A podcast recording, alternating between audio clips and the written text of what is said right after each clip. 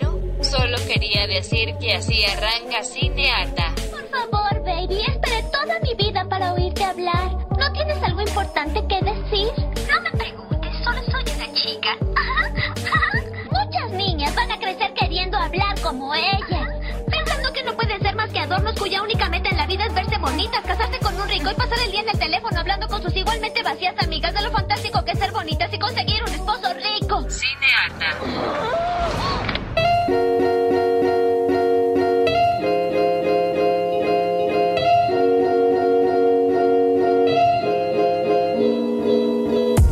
Aló, aló, aló. Mi nombre es Vito Andrada Y yo soy Natalia Ábalos. y esto es Cinearta.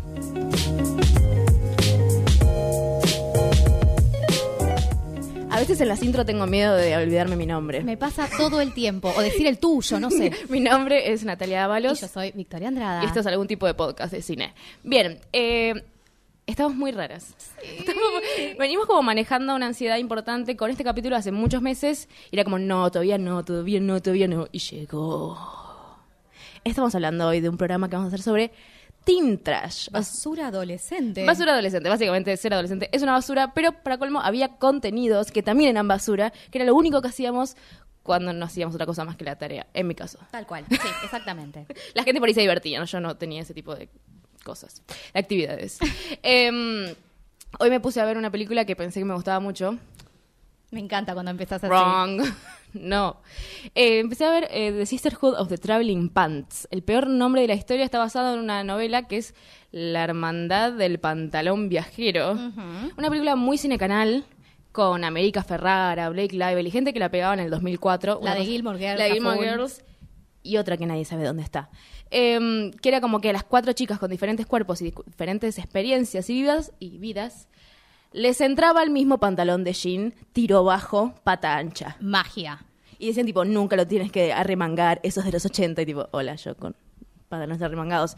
Em, y yo pensé que la película se trataba más sobre ellas como sisterhood, justamente esta hermandad. Y en realidad no, gran parte de la película se la pasan separadas y hablan como el único verano que se separaron y les pasaron cosas cuando se pusieron el pantalón. Y fue tipo, el pantalón no tiene marca, o sea que ni siquiera le sirvió una marca Ah, esta película. Qué, qué oportunidad perdida. Exacto, me encantado que fuera tipo Levi's, no sé. Eh, alguien tendría que haber hecho eso. No lo hizo y me empecé a ver la peli como entusiasmada porque yo recuerdo que lloraba mucho porque hay una chica que para colmo es América Ferrara, o sea, morocha, gorda y con los padres separados. Same, amiga. Entonces siempre me hacía llorar, básicamente.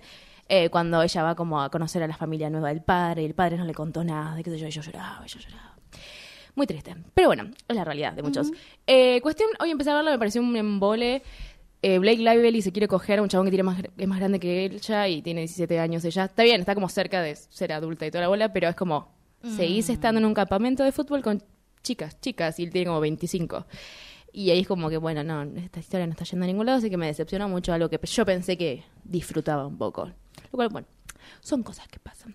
Pero lo más importante es que ahora vamos a analizar algo que no lo hicimos en el capítulo de Si tuviese 13, porque no entraba, era, iba a ser un programa entero. Así que ahora que vamos a hablar es un poco sobre la historia de Cris Morena, tal vez la persona que nos arruinó, creo, un poco, la infancia. Aguante Cris Morena, ¿Por qué? Dios, porque era la reina del universo. ¿Cuándo, chicos? ¿Cuándo? En los años 90. Alguien una vez va a entrar en este estudio y te va a pegar. Yo sé, yo sé, no me importa, no me importa, porque es mi hype. Esta es mi situación. Claro, porque ella está hablando de los 90, pero yo tengo otra situación. O sea, yo nací en los 90. No tenía una, o sea, sí tenía una tele, pero no, no era, no consumía ese tipo de cosas, lo cual me parece loco que para mí Cris Morena no está copado y para vos sí. No, no, no. Bueno, no, yo no te voy a decir que está copado. Tiene un montón de cosas que criticarle. Pero no sé, también llama la atención encontrar algunas, algunas cositas que son rescatables. A ver. Vamos a hablar en primer lugar de eh, ella, ¿no? La increíble María Cristina Di Giacomi, que... Qué cheta, suena cheta por todos lados. Sí, mal. tipo, A más no poder. Se Ropa blanca, Básicamente una ola de programas adolescentes que ya se venían dando a lo largo de la historia argentina. Teníamos Pelito, Clave de Sol, Feliz Domingo. O sea, había toda ya una industria hecha con respecto a programas para adolescentes, porque Sí. claramente deja bastante platita. Pero en los años 90, la hermosa era de las privatizaciones, resurgen las televisoras y productoras privadas, básicamente, y de alguna forma ya dejan de tener tanto poder los canales en sí, sino Claro. las productoras. Y ahí es donde básicamente aparece el éxito de Cris Morena, eh, que básicamente puso una productora donde se dedicaba a hacer exclusivamente productos para niños. No es RGB. RBG, ¿no es esa? Eh, no me va a salir el La nombre. que tiene ahora. tipo las manchitas. Tal cual. RGB sí. o RBG. Porque es re ella, o sea, es básicamente los mismos colores que usan todas sus producciones. Y vimos 20 años de todas sus producciones. Sin parar. Totalmente. Exactamente. O sea, desde 1991 tenemos Jugate conmigo, Chiquititas, Verano del 98, Rebelde Way, Floricienta, Casi Ángeles y solamente estábamos hablando de los más exitosos porque hubieron muchísimos más. Sobre todo trabajó en Telefe durante muchísimo tiempo. Eh, y bueno, empezó con Jugate conmigo, que es lo que primero yo recuerdo de mi infancia. No sé qué es eso. honestamente. O sea- Jugate conmigo. Sí, es la única parte que sé de todo Jugate conmigo. Me encanta. Bueno, era básicamente un programa para adolescentes eh, donde se hacían juegos y se permitía hacer que el, el público participara en distintos juegos. Estaba Cris, la única inigualable como la conductora, y tenían cinco chicos y cinco chicas adolescentes que eran como los que participaban ahí, como que llevaban un poco la batuta. Ok. Y en principio era esto, solamente juegos. Eventualmente empezó a haber mucha música, como tenían invitados especiales tipo Bon Jovi, Alejandro Tranca. Sanz. Nos cuesta un huevo traer a alguien que está en Brasil. O sea, imagínate traer a Bon Jovi tipo tranca a la tele. Totalmente, era súper novedoso en ese momento, era como, eh, viste que los noventas es cuando empezamos a hablar de estas cosas de estrellato mucho más globalizadas, entonces sí, como que llamaba mucho la atención, pero era como que se empezaba a despertar ese tipo de industria.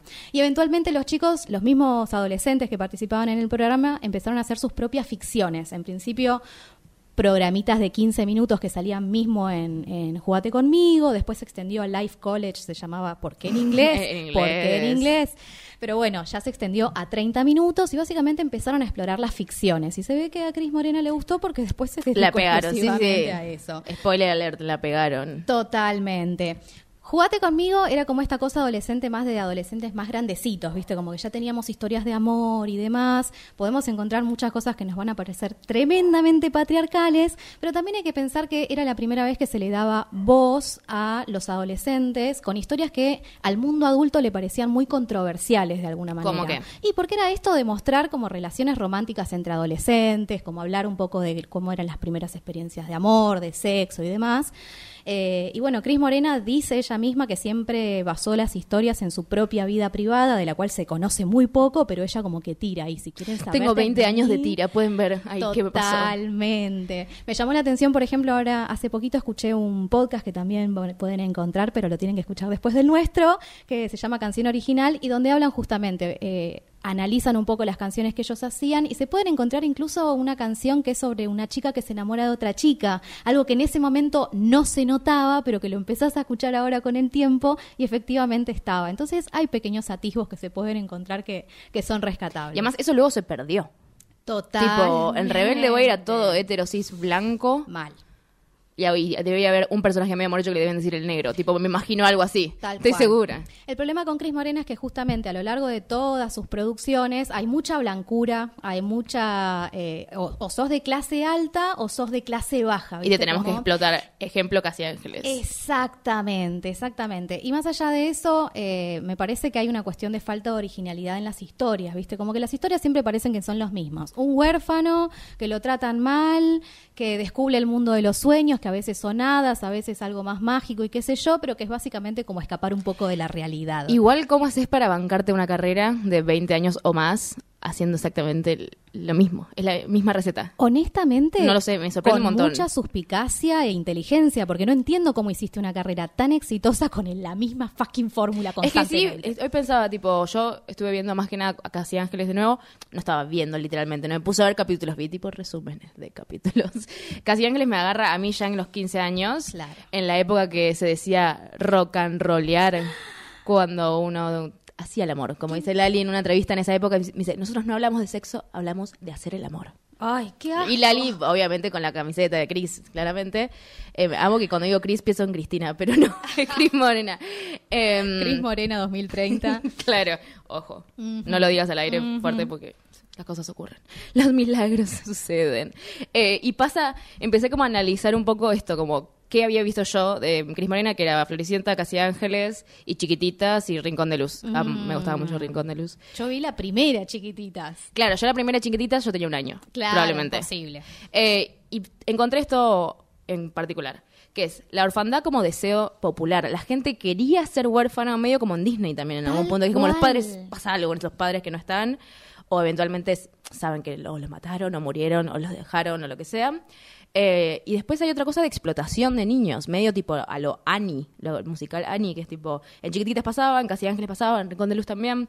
Eh, y ante todo, el amor. Ah. El amor heterosexual. Mm. Eh, me parece que es tan blanco todo. Fuera de joda, creo. Estoy tratando de pensar un personaje morocho. Hay uno solo en Floricienta que venía de Rebelde Way, que como, no sé cómo se llama. Ahora no me acuerdo. Pero es el único que tiene tez un poco más oscura y pelo negro, que ahora está ciego. Pero eso es un. Nada, sí, tuvo un problema con un ojo y lo perdió. No tiene nada que ver con Cris Googleelo. Morena, estamos seguras. No, creo que no. Em, pero es esto, ¿cómo, cómo podés bancarte la, la- la misma receta? Particularmente cuando empecé a ver eh, Casi Ángeles, yo llegué hasta hasta la segunda temporada, que era cuando las hormonas florecían. Entonces todos querían estar con todos, eventualmente todos estaban con todes. Em, pero pasaban cosas raras como esto de El Ángel, que antes yo no lo había visto antes, tipo en las series, las series, las tiras, antes de Casi Ángeles, yo no había percibido esto del ángel o lo fuera de lo común como espiritual, cosas así. Y Casi Ángeles empieza a dar como el puntapié de que hay, no espíritus, hay ángeles, literalmente por algo se llaman Casi Ángeles. De hecho, Casi Ángeles está todo metido una trama de ciencia ficción y esotérica en algún punto sobre que Emilia Gatías es un ángel. Es un ángel, o sea que existe. los viene a como Dios, ayudar. Sí, o sea, hay una estructura. No hay una cuestión de, de cristianismo. Mm. No, nunca dicen Dios, digamos. Bien. Pero creen en los milagros y hay ángeles literal. Esto es hasta la segunda temporada. La primera temporada no- es una tira normal que tipo, nace una niña secuestrada en un sótano y la gente le parece normal. ¿What? Sí, real, que le hacen creer que hay una guerra afuera. Sí, muy raro. Aparece que Emilia Tías, que eventualmente te enterás que es un ángel cuando termina la primera temporada. La segunda temporada parece otra realidad, están como en un high school y los hacen, le hacen bullying, bullying porque ellos no eran tan ricos como nosotros. Fue tipo, ¿en qué momento pasó de que eran huérfanos, los explotaban medio en una fábrica y terminaron en un high school? No sé, no lo recuerdo. Y ya la tercera y cuarta, que yo ya no la vi, pero busqué información, eh, es medio como pro ecología, pro ambientalismo, anticapitalista, como se convierte todo en una guerra sobre nada, lo- básicamente lo que está sucediendo hoy en día. Y de hecho encontré, que me pasaste vos, una nota que habla Ofelia, Ofelia Fernández, que le preguntan, vos que veías Pati- de qué palo sos, como Patito Feo, Casi Ángeles, y le dicen Casi Ángeles obvio, y repite esta frase que es, la vida es resistencia. La tercera temporada se llama La Resistencia porque empieza toda esta cosa ciencia ficción tipo loca de que, nada, hay una guerra afuera que tiene que ser tipo todo por la plata qué sé yo, bla, bla. No pensé que iba para ese lado, Casi Ángeles. O sea, yo terminé a los dos años, ah, o sea, vi esos dos años y después dije, bueno, ya está, soy un poquito más grande, puedo ver otras cosas. Pero comprendo que gente que tiene hoy 20 años, o sea, Ofelia Fernández, eh, se quedó más con esa sensación de la resistencia y como hacer valer tus valores y cosas así, que fue tipo, ok, tal vez a mí no me tocó la Cris Morena que me hubiese gustado. Claro, la de Los Ángeles nos cayó a nosotros. No, no, la de las que le- les pegaban. Yo Claro. recuerdo en chiquititas que le pegaban. Ay, sí, negra, sí. Sí, sí, tal cual. la tal cual. señora grande le pegaba. ¿Cómo se llamaba esa señora? La pelirroja. La vieja pelirroja. Bueno, sí, en la, en la primera etapa con Agustina Cherry. muy Eso, y lloraban mucho, y lloraban a cámara mucho. Era como todo tan dramático. Y después nosotros nos hacemos como. Yo no, pero la gente le hace gracia como a, a las telenovelas mexicanas por ser dramáticas y qué sé yo, sí, sobre dramáticas, ¿no? Eh, eh, miren, chiquititas del noventa y pico. No, no, el drama Es- que manejamos sí era intenso. El drama es muy horrible. Eh, y las canciones te parten el alma, pero hoy en día hay una gran parte de como muchas generaciones que la siguen bancando a Cris Morena, eh, que eso a mí me, me parece loco. Como hace poco habían hecho como un recital con toda la gente de todas las tiras de Cris Morena, ¿lo viste? ¿En serio? ¿No lo viste? El No, año pasado. No, no, no. Lo pasó Telefe, eran los 20 años de no sé qué. Obviamente que hubo un tape de la hija que falleció, ¿cómo se llama? Romina Yan. Ah, Y todos como, gracias, Chris, por, dar- por darnos todo y no sé qué. Y tipo, el Gran Rex estaba lleno. Y sí, negra, son 20 años de Sí, pero a mí me hace acumular ruido gente. todo hoy. Y sí. Tipo, no, no tuvimos un- una fucking representación queer en... ¿Cuántos años? ¿30 años? Bueno, tengo una, tengo una. ¿Qué Porque en verano del 98, cuando chicos, ya saben. Eh, verano del 98, para empezar, que era una copia argentina de Dawson Creek, ¿no? Eso queda clarísimo que era una copia, pero completamente obvia. Pero teníamos un personaje queer, un chico gay que se llamaba Mateo. Ah, bien. Ajá, que salía del closet con su mejor amiga. Hasta el día de hoy me acuerdo del intercambio porque él le decía a su mejor amiga, bueno, lo que pasa es que yo soy gay. Y ella le respondía, bueno, ¿y? Claro. ¿Cuál hay? Y honestamente a mí me molestó como, guacha, no te das cuenta lo que le está costando decirte esto y vos lo despreciás de esta manera, pero bueno, le metieron el personaje ahí. Pero honestamente... ¿Se murió? No, no, Ah, creo que no cerca. se murió. Lo tendría que ver a ver qué le pasó al pobrecito de Mateo. Pero claramente tenía que ver con que era una copia de Dawson Creek y esa historia estaba en la original. O sea, no, no diría que fue algo por motus propios de Chris ponerlo bien. en esa historia. Quiero recordar también de verano del 98 una historia que aparecía Celeste Cid, cuyo personaje tenía 14 años y salía con un hombre mayor de edad. Eso pasa en todas las tiras. Mal, mal, pero me acuerdo que incluso en ese momento, yo siendo tan chiquita, iba a haber tenido 14 años yo misma cuando salió eso, eh, me llamó mucho la atención cómo lo naturalizaron, boluda. 14 años es una pendeja. Pero bueno. eh, justamente se problematizaba la situación, Ah, ¿no? bien. pero me parece que después me Bueno, no, en Floricienta se dan entre primos. Ay, negra, por Dios. ¿Primos así directos? No sé, se llaman primo y prima en algún punto. no sé si quiero explicar más. No, me da miedo. Era Benjamín Rojas con una chica que ahora no recuerdo, porque esto es lo que pasa también con Cris Morena. No te acordás nunca de las chicas, excepto de Lali. Claro, sí. Eh, y de los chabones sí te acordás. E igual me encontré hace poco eh, viendo en YouTube, ya termino, eh, escuchando las canciones de Floricienta y lloré. Fin. Ah. Fin de la sección. Sí, la música de Cris Morena a mí me mueve en algún punto bastante. Obvio, porque es la niñez y toda la bola. Pero sí me parece un horror, excepto estas últimas dos temporadas de Casi Ángeles que, mira, si no tuviese la edad que tuviese y por ahí me hubiese agarrado un poquito antes, lo miraba. Ahora me da un poco de paja. Muero por saber qué piensan nuestros oyentes de Cris Morena, por favor, déjenoslo saber. Por favor, cuando subamos este capítulo, escríbanos a arroba cinearta, ahí está toda la info. Así que terminemos esta primera sección sobre Cris Morena. ¿Le agradecemos? ¿La destruimos? No sé, quedó medio... Ahí La saludamos. Le decimos aló, aló, aló. Todo es una fiesta de sonidos. Solo hay que escuchar con atención. Guam, hace Wish, La la la la la. Extrañaba tu mirada y tu risa alborotada, la alegría chiquitita y la magia que me da Chupa chupa cha. Tin tin tin. Tin tin tin tin.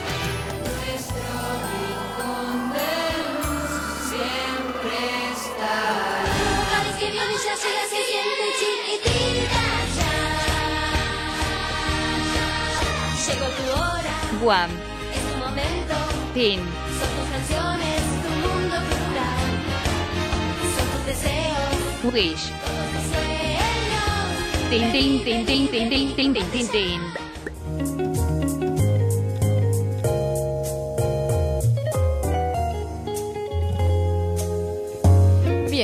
Eh, quedamos muy manijas de seguir eh, hablando de Cris Morena. Creo que quedó claro igual que es lo más cis hetero blanca eh, posible. Pero si hay alguien más cis hetero blanca es...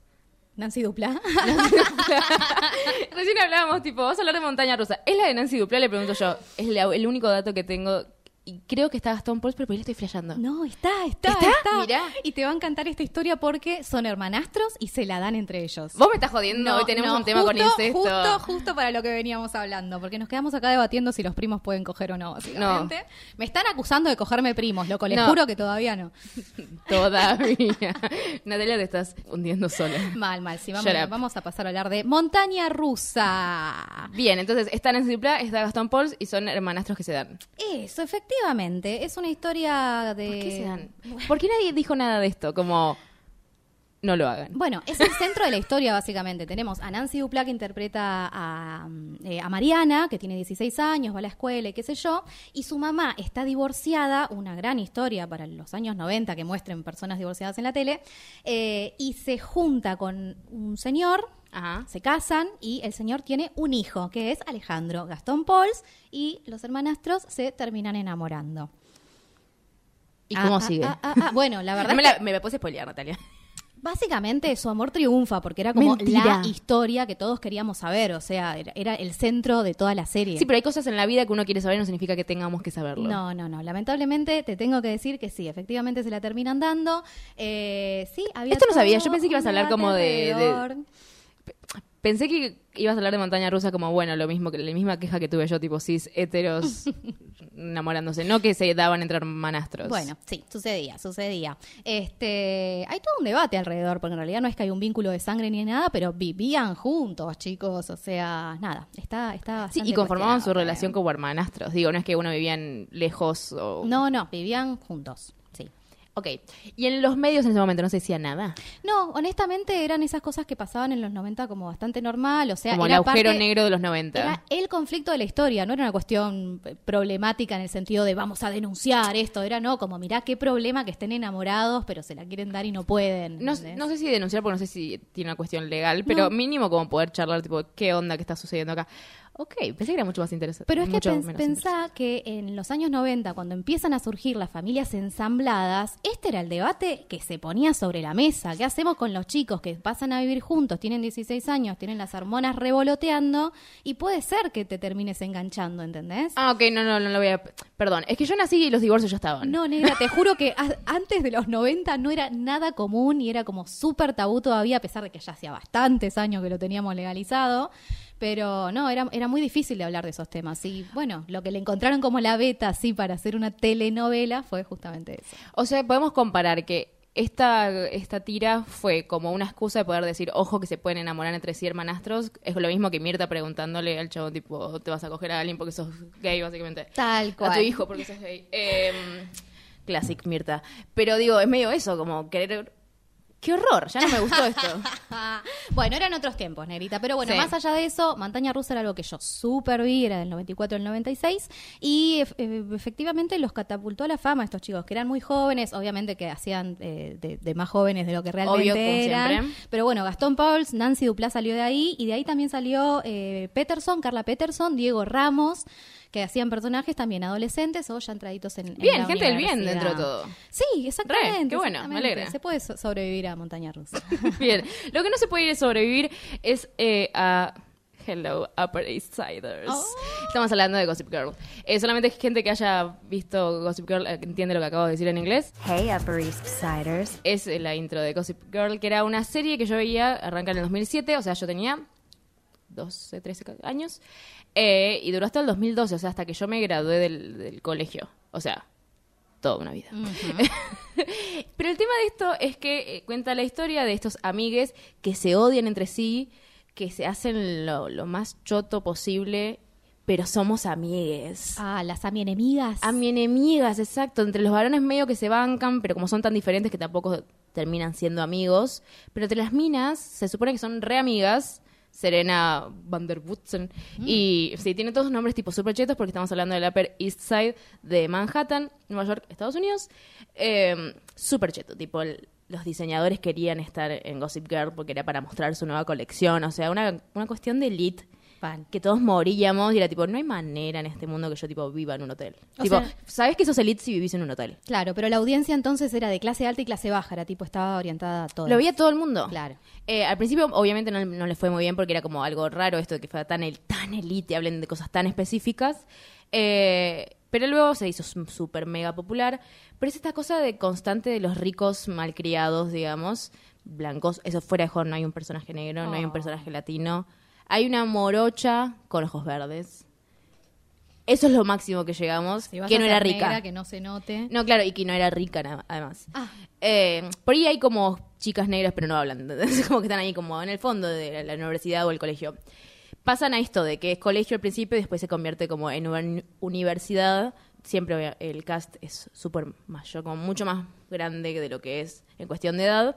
Y mm, nos enseñó un montón de cosas en el sentido malo. De que eh, una de las primeras... Hay dos relaciones importantes. Chico A, chica B, chic- o sea, fácil. Eh, y en un momento, la gente que no pensaban que se iba a volver pareja, que es Blair y Chuck, se empiezan a convertir en pareja y terminan siendo la pareja protagonista, a pesar que los otros dos estaban escritos para ser protagonistas. Y es tipo la relación más tóxica que vi en mi vida. Eh, ella tiene muchos temas con que quiere ser muy autoritaria y a veces le sale mal, pero tiene tanta plata que lo resuelve con eso. Y el chabón es exactamente lo mismo, pero es más como misterioso y alcohólico y drogadicto y el padre no le da bola, pero es dueño de un hotel. Son como much- mucha información que estoy tratando de, como resumir, son seis temporadas. Que la pueden ver hoy en la plataforma roja, como hice yo antes de llegar acá. Em, pero el chabón era muy violento y muy manipulador y muy como sí como de psico de psicópata como de sí eso como básicamente un machirulo pero violento. Eh, y todas moríamos por él. Ah. ese es el problema. Porque de hecho cuentan después que ese personaje iba a ser el malo de la serie y eventualmente le trataron de dar un poco como lo que pasó con Bojack que hablábamos la pasada al darle un poco de, de características un poco más humanas y de fragilidad o debilidad en algún punto de su vida terminó siendo como ah re- restaría con él ¿entendés? Ay, porque pobrecito. eco y caímos ahí de nuevo eh, y Chuck Bass particularmente era muy violento ¿Y, o sea y cambia? Trata de ser un poco mejor. No, ya no pega a cosas o a vidrios cerca de la cara de tu amada. ¡Aplausos! Pero no. Hay No, algo no, shady. La respuesta es no, me parece. No, no, hay algo shady de él, como algo oscuro, algo que no está resuelto a pesar de que lo intenta resolver. Y hay algo muy, muy gracioso siempre que es tipo, que están tomando alcohol y todos tienen 16. Como en las casas, ¿entendés? Como martinis, además tipo cheto, martini. Ah, Eh, no, no, no el clericó que yo compraba por 20 pesos. Y, por ejemplo, en uno de los primeros capítulos de la primera temporada, eh, van como a, a un cabaret, eh, ellos dos siendo menores, y ella como que hace un striptease y tipo, "Te- tenés 15. La plata mueve al mundo, mamu. Eh, sí, es mucho sobre plata. Eh, no comprendo cómo terminó siendo tan importante esta serie para un montón de pibas. Porque la veían pibas. Claro. No la veían. No hay manera que la hayan visto chabones. No, no, no, no existe. Em, no sé, siento que desperdicié mucho tiempo con esta serie. No la, no, no me la, no, no la veo entonces. No, no, No. no, Recién la vi. Es entretenida. Hmm. Pasa eso, que es como teen trash. Exactamente, es tipo basura que comes y dices, bueno, tal vez eh, por hoy puede pasar. Y había en ese momento otra muy parecida que era 90210. Mm. No, no es la original, Natalia. es la es como el reboot que sale en el 2008, eh, que era como idéntico a Gossip Girl, solamente que era en la playa. Claro, chicos ricos, blancos. En la playa. Había un negro, Ah, cual- oh. y hablaba, y era personaje un protagonista. ¡Bravo! Re. Eh, y había embarazos adolescentes, y había abortos, y había Riab, y era un poquito más oscura, o sea, pasaban las mismas cosas que en Gossip Girl, pero era un poco más oscura. Yo, yo creo que tiene que ver con que esto, Gossip Girl abrió un poquito el camino de que se pueden hablar de ciertas cosas de adolescentes en prime time en la tele. Estamos hablando que la gente veía cosas en la tele todavía. Eh, entonces dijeron, bueno, podemos hacer un poquitín más oscuro, que el Riab no sea tan tipo, pasó en un capítulo y volvió y está bien, ¿entendés? Sino como, ¿qué le pasa dentro del, de rehabilitación, digamos? Ajá. ¿Y qué le pasa a una piba que dio a su bebé en adopción y todo? Es un poquito más oscura, pero Sí. más real en algún punto. Sigue siendo gente rica y blanca en la playa. Que ya era así en la original, o sea, es como ah, la idea nada. del... Claro. Y que y ahora me enteré que iban a hacer una nueva. Con, con el Con el cast original de los 80. Sí, me encanta. Innecesario, gente. No, me encanta, me encanta. Obviamente que va a ser re trash, pero sí, sí. Eh, nada, pero siento que siempre queremos como tratar de relacionarnos con los personajes que vemos y tan lejos de mi vida está esto. Perdón, no debe haber picado el micrófono, pero tan lejos debe estar esto de mi vida. Estoy, estoy, estoy feliz igual que esté lejos de esto. Pero ¿sabes qué me llama la atención? Que si van a hacer el reboot ahora, ¿o qué sería un reboot? Sí. Sí. Eh, es otra época, o sea, me parece que van a tener que cambiar algunas líneas de historia o por lo menos dar cuenta de que, no sé, de Deberían. deberían y yo creo que es muy probable que intenten hacerlo y creo que es muy probable que fallen y me muero por verlo. Ay, Natalia está re entusiasmada por Nine to ¿no? el reboot. Yo no puedo creerlo. Yo acabo de hablar 10 minutos del horror de este tipo de series y Natalia lo estaba hablando. Es como ver un, un accidente de tránsito, nada más. Bien, esta fue la sección.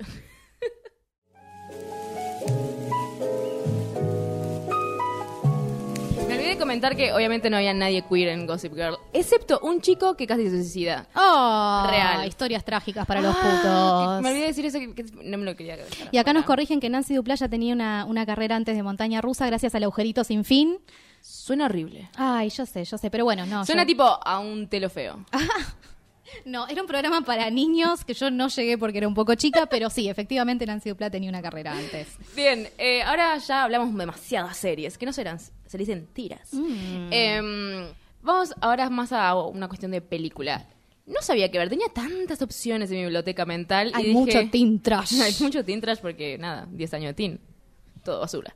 Em, y elegí una película que me gusta mucho, la volví a rever y no me decepcionó. ¡Ay, amo! Rarísimo. Sí. No estaría entendiendo el por qué. Voy a hablar de qué estoy hablando. Estoy hablando de la película She's the Man. Ella es el hombre, digamos. Es de Amanda Bynes. Lo ubicamos. Sí. Actriz. Amanda Show.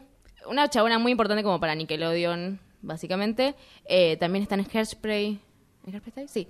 Ahora se Em, hizo más conocida por los breakdowns que tuvo en los últimos Claro, años. tuvo muchos pobre. problemas con drogas y con depresión, qué sé yo. Hace mucho que no la vemos, de hecho. Eh, Creo que pero incluso la diagnosticaron con algo a esa chica. en Sí, algún pero no, quiero decir porque no sé si es correcto. Dale, está pero bien. bueno, tiene muchos problemas, pobre. Eh, pero en un momento estaba en su pico de ella, o sea, ella desde los 12 era pico de carrera, pico de carrera, pico de carrera, y en un momento en el 2000 y pico, dos- principios de los 2000, hace She's the Man, que es, ella juega al fútbol femenino en su colegio, fin de colegio, y cuando quiere entrar a la universidad se da cuenta que en ese mismo espacio le recortaron el fútbol femenino solamente. Entonces dijeron, tipo, vas a ser solamente masculino, jodete, andate, juega volei, no sé. Y entonces le dice, no, yo voy a hacer lo imposible para entrar en el fútbol. Mujeres jugando al fútbol. Claro, eso me pareció interesante por un lado, pero por otro, ella decide hacerse pasar por su hermano dos semanas en la universidad con tipo pr- cosas prostéticas y bigotes y cosas muy estúpidas. Recuerden, Amanda, Amanda Bynes es muy como mm, juguet- juguetona como con la cámara, ¿viste? Como estas cosas muy 2000 de tipo mirar a la cámara y hacer caras raras, ese tipo de, humor, digamos. Em, y tiene esto de que todo, todo el tiempo la película, mientras él se hace pasar por un chabón, Sebastián, que es el hermano, eh, hay una mina que le tira onda. Y ella está, por 10 segundos de la película, está como, ah, bueno, como, no le hace tipo, ay, no, ¿Le gustó? No sé, este, toda la película me la pasé como diciendo tipo, ah, eh, estuvo tan cerca. Pero 2003, 2004 tampoco, wow, no podemos decir un montón. Em, de hecho, hay muchas escenas como que hacen observaciones feministas, que es como, ok, van bien entonces, porque la madre está obsesionada con que entre, viste que se llama como debutant, cuando hacen como la presentación al country club El horror. el horror. Bueno, la madre quiere que sea ello y ella es como, no, yo quiero jugar al fútbol, no sé qué, bla, bla, bla. Y entonces como que tenés esta versión, como ella tratando de adaptarse, pero que no quiere. Eh, y por otro lado, ella con su verdadero yo, que es quiero, quiero jugar al fútbol, que me dejen de romper las bolas.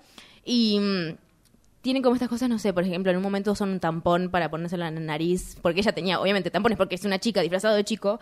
Eh, y todas esas cosas como muy chiquititas de tipo las diferencias entre hombres y mujeres y los ámbitos también. ¿Tiene sentido tomando en cuenta que usan el tropo este del cambio de sexo para poder acceder a algo? O sea, Claro, pero no es algo mágico, sino la diferencia de esto es que ella quiere romperles la cara Claro. a la gente de su colegio, entonces dice yo me voy a hacer todo lo posible para demostrarles que les puedo ganar, que tipo no soy una boluda. Tal cual. Eh, y no por ser chica me tienen que menospreciar. Y de hecho esto está todo el tiempo en la película, como los chabones y las chabonas son iguales, no sé qué. Y como esto, como pequeñas observaciones feministas que decís, "Mm, no sé quién está escribiendo ahí atrás, pero muy bien. Eh, y habla esto un poco también de la masculinidad que maneja Channing Tatum. ah. Sí, es muy extraño ver a Channing Tatum, sin ser ahora Channing Tatum. Eh, si lo ubican a Channing Tatum, es el de Big Mike. Big Mike. Magic Mike. Magic Big Mike, bueno. Es lo único por lo que lo recuerdo, honestamente. Magic Mike, eh, 21 Jump Street, eh, tiene mil películas. Eh, pero está ahí jovencito que él, o sea, Amanda Bynes no sabe cómo hacer macho, entonces como que se pone grotesco y gráfico. Y el chabón dice tipo todo el tiempo como, te calmas. Tipo, es un horror todo lo que estás diciendo sobre esa mina. A pesar de que obviamente él también quiere darle a esa mina, pero es como, hacete un chequeo previo. Podés ser varón de otra forma. Claro, y él se pone sensible y no sé qué. Y fue tipo, ah, bueno, qué interesante. O sea, yo pensé que la iba a destrozar y ayer la vi y me pareció que se re puede ver, se re puede ver y disfrutar.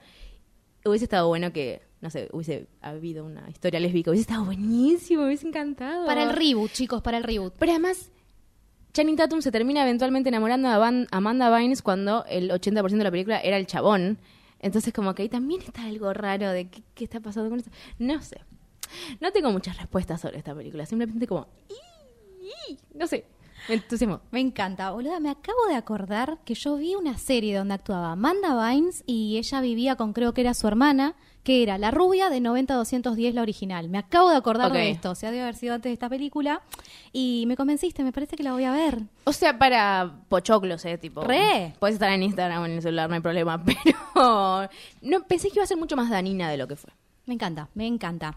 Eh, vamos a seguir con esto de protagonistas mujeres fuertes, pero volvemos a las series. Vamos a abrir, a hablar de Sabrina, la bruja adolescente. Bien, yo, yo nece- necesitaba que apareciera eventualmente Sabrina. Yo también, o sea, me gusta esta nueva bruja, las Chilling Adventures de Sabrina, que es la nueva versión en la plataforma roja, me parece que está muy bien, pero tengo en mi corazoncito un lugar muy especial para Sabrina, la bruja adolescente, la versión de los años 90 con Melissa John Hart. ¿Dónde estará esa chica? No sé. Bueno, esta chica lamentablemente eh, cayó un poco en desgracia, o sea, en ese momento como que era la reina de los 90, apareció incluso en un video de Britney Spears. Lo recordamos. Exactamente, en Drive Me Crazy. Y en ese momento parecía que eh, solamente esperaba un futuro de gloria para esta chica. Pero honestamente, para las, las últimas temporadas ya cambiaron incluso de, de- de emisora, como que les había ido un poquito mal. Y para las últimas temporadas ya les fue re mal.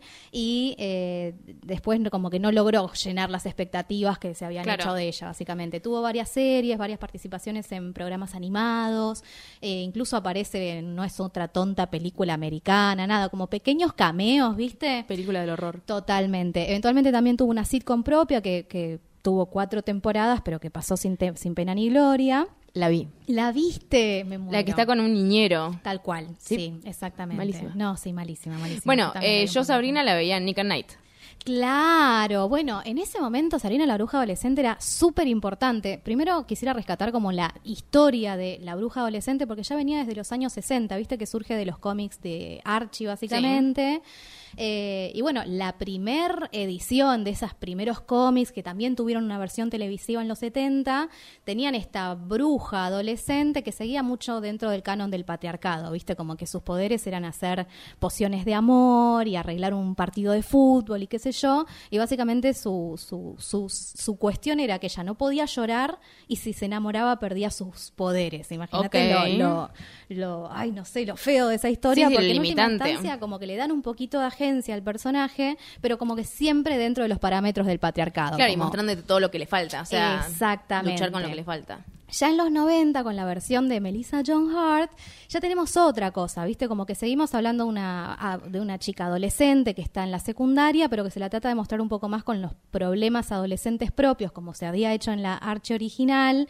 Eh, pero se le permite tener un novio, ¿viste? Como que ella también se la muestra como una chica que se saca muy Normal. buenas notas. No, y que es como normal también. Que es normal, pero que es como un, un ejemplo a seguir. O sea, era una chica que le gustaba la ciencia, que le gustaban las matemáticas, que usaba siempre sus poderes. Todas las versiones de Sabrina las usan para el bien. O sea, siempre está esta cosa de ponerlo al servicio de, de- de cosas buenas y no cosas malas. Algo que quizás es un tropo que se modifica un poco en la versión actual, Sí, pero, que, montón. pero que se engancha un montón con la cuestión del feminismo y el empoderamiento.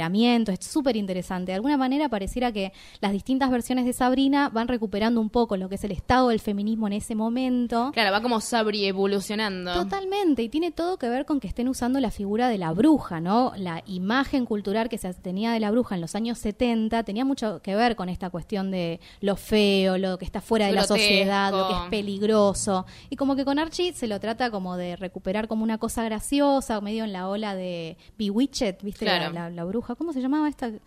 Siento que es embrujada, ¿no? Embrujada, ¿Embrujada tal cual, Ah, exactamente. pero que era mostrar a la bruja como que igual se la podía domesticar. Ah, no, no, obvio, sí. Claro. Pero es la misma época que hacen, ¿cómo se llama? Mi- Ay, ¿cómo era?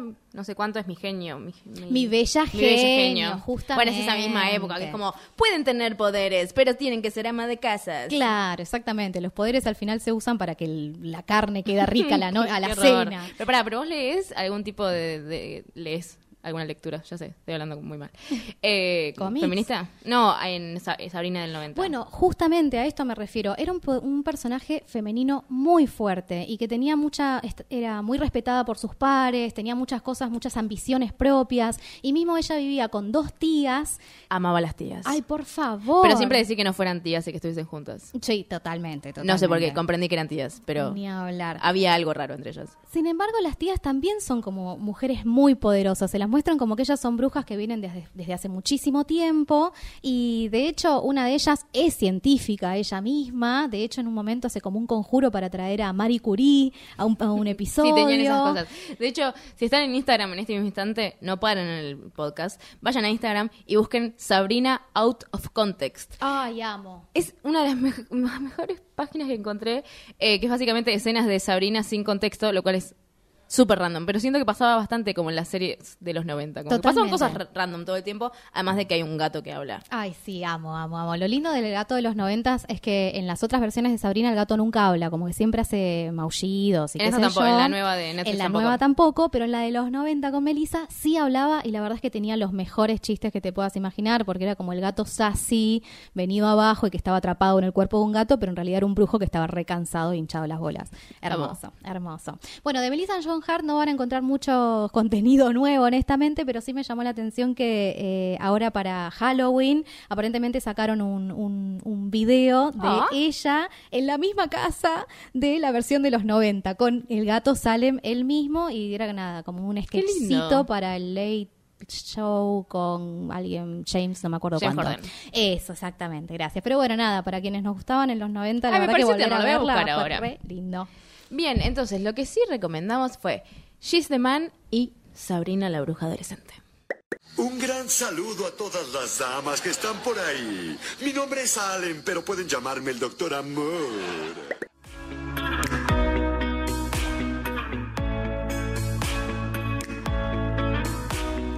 Llega el momento de matar gente. Van a morir. Voy a, primero, tengo, tenemos dos muertos hoy. Ay, me encanta, me encanta. Cuanto En el- más mejor.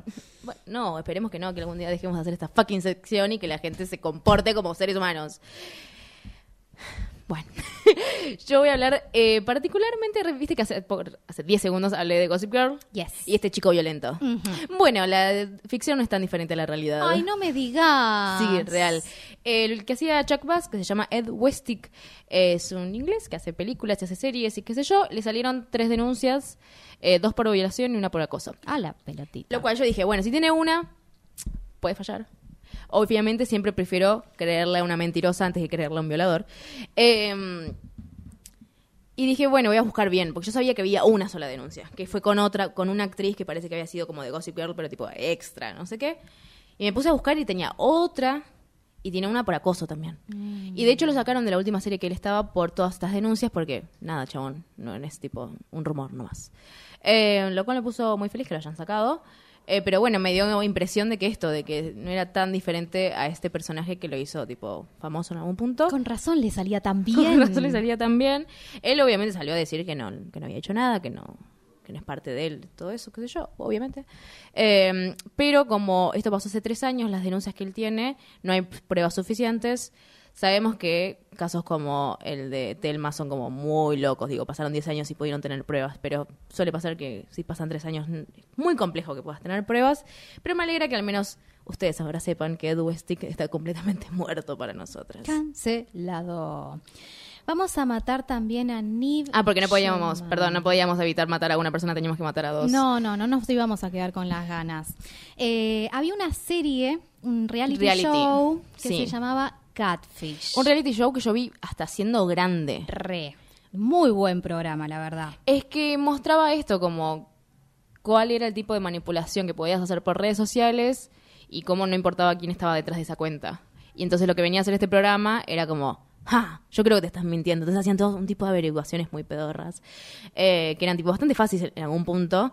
Y casi siempre demostraban que que del otro lado no era la misma persona que mostraban en esa cuenta. Tal cual. Eh, a veces por cuestiones de venganza, a veces eran muchos chicos o chicas que eran queer o de algún tipo de orientación sexual no tradicional, o sea, que no eran heteros, entonces no sabían cómo hacer para hablar con gente, entonces se metían por ahí.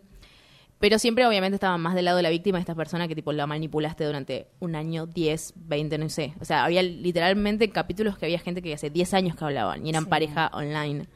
Eh, yo creo que ayudó un montón, como a esta cultura de basura, a que nada, estas cosas pasaban y tener como medio como un cuento de alerta en algún punto. Es que en ese momento era súper necesario, me parece. Creo que esto salió en 2012, si no me equivoco, que lo empezaron a sacar. Y bueno, si bien yo sé que mucha gente ya tenía re claro cómo no ser catfishado online, la verdad es que eh, a mí me costó un montón darme es un cuenta. montón, no, no es tan fácil, ¿eh? No, totalmente. Porque imagínate que alguien te habla por Instagram y te dice todas las cosas que vos querés escuchar y no tal vez no estás en tu mejor momento y te viene bien escuchar eso y decís, obvio, sí, ¿por qué no le voy a creer esta cuenta que tiene un montón de amigos? Eh, son cosas que pasan Tal cual. todo el tiempo. En última instancia, igual tiene eh, este, cuadra perfecto en la onda de MTV. Hagamos programas un poco de explotar a la gente. Porque De explotar la a las víctimas en algún punto. Explotar a las víctimas y también a los victimarios, ¿viste? Ah, Como sí, que había montón. mucho esto de pas- hacerlos pasar por villanos. Y la verdad es que en muchas instancias tenían historias bastante jodidas. Es que esto es lo que pasaba, como cada capítulo no sabías qué iba a suceder, si es que lo iban a humillar, si es que el chabón iba a pedir perdón. Eh, te encontrás con cualquier tipo de persona en ese sentido. Eh, a mí me parecía que estaba bueno igual como poder mostrar esto. Obvio que es MTV y obvio que es un reality, que había cosas que decías, "Mm, tal vez esto no era necesario. Pero eh, a mí me gustaba mucho ese programa. Tal cual. El problema es. Sí, estamos en Kill Your Idols. Estamos en Kill Your Idols, no olvidemos, porque Nif Schulman, que era el conductor del programa, El que tenía mucho pelo en su pecho. Eh, también, sí, exactamente. Que de hecho el programa está basado en un documental que él había hecho anteriormente, donde él había sido catfisheado, como sea que se diga. Sí, lo vi, está muy bien. Está muy bien el documental también, pero ¿qué pasó? En el medio de la serie, eh, aparentemente acosó sexualmente a una de las participantes, Tranca Alicia style. Morgan. Claro, exactamente. Ella había estado en el programa en el año 2015. Ella, de hecho, es lesbiana y parece que tuvo demasiados avances de parte de este personaje, que constantemente se invitaba a sí mismo a su habitación, que le decía que tenía que explorar su sexualidad para acostarse con él Ah, tipo un horror en serio. que le decía que tenía el pito re grande y que le iba a gustar y aparentemente logró que una chica del staff, un asistente de producción se meta en la habitación de este chica y también le haga como un avance como para después ir y decirle, "Che, pero qué onda, porque fulana logró entrar a tu pieza, mostrame qué onda lo que hiciste Ah. con ella."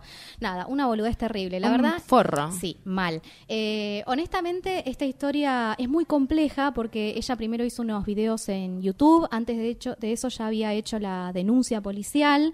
Eh, MTV canceló el programa durante un par de semanas en ese momento para investigar, es lo que ellos dijeron. Esta chica dice que ella nunca la contactaron como parte de esa investigación y después de un par de semanas volvieron a poner el programa con Nip Schulman a la cabeza.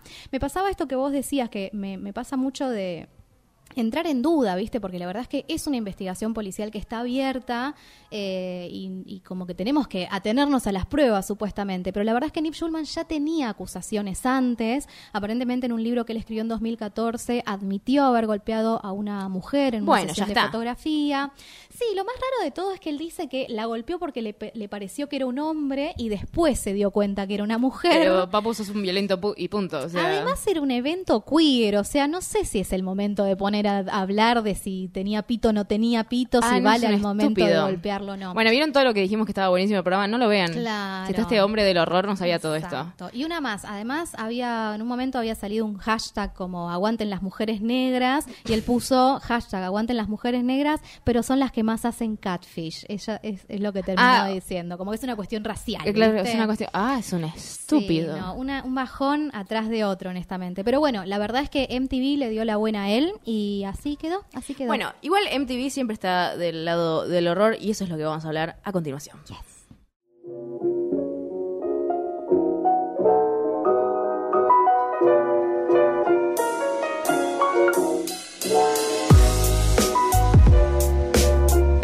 Para finalizar este podcast hermoso que alguna vez decidimos llamar Cinearta, vamos a hablar 10 segundos de la cultura del reality. Dios, qué problema. Recién venimos hablando de Catfish y el primero que dijimos las dos la semana pasada fue tipo, tenemos que hablar de Teen Mom. Mal, mal, mal. Que previamente fue eh, 16 and Pregnant. Y luego como se dieron cuenta que la gente le importaba o quería ver cómo chicas adolescentes sufrían siendo madres y dando sus bebés en adopción o siendo madres real 24 horas, decidieron agarrar a esa gente y hacer otro reality que es tipo cinco madres que son Teen Moms. Tal cual. Y después Teen Mom, Young and Pregnant, como que siempre subiéndose Ah, a ¿en la ola. Claro, porque se dieron cuenta de cuál Esa era el nombre que agarraba, ¿viste? Como el que quedaba mejor y es eso, es Teen Mom. Es que en algún punto yo como que leí que había gente que le copaba este sentido de desglamorizar eh, los embarazos adolescentes y ser madre adolescente porque te mostraba que era una mierda y que las minas estaban re complejizadas, pero por otro lado yo nunca lo vi así. No, lo desglamorizaban realmente. Hay artículos que dicen eso, como Teen Man me ayudó a... Como, como si me dio una alerta de la mierda que era ser madre a los 16 años. Tal cual, tal Yo cual. no lo vi así. No se consume así, de hecho. Se consume más como querer meterte dentro de la vida de alguien, me da la sensación. Y además me parece que hay mucho de, de maltratarlas a ellas, ¿viste? Como de, eh, que, mirá qué guacha, la drogadicta, que la agarraron con un porro, y esta que chocó el auto, y esta que le metió un manotazo Sí, al sí, sí, sí. marido. Es como un intruso con- constante, pero con chicas de 16 años y con una panza y un ser adentro de su panza. Y de hecho muchas de estas chicas terminaron haciendo carreras de ese tipo. bueno, es que hoy son celebrities. O sea, hoy salen en las revistas. Ya sé que nadie ve revistas, pero se entiende a lo que voy.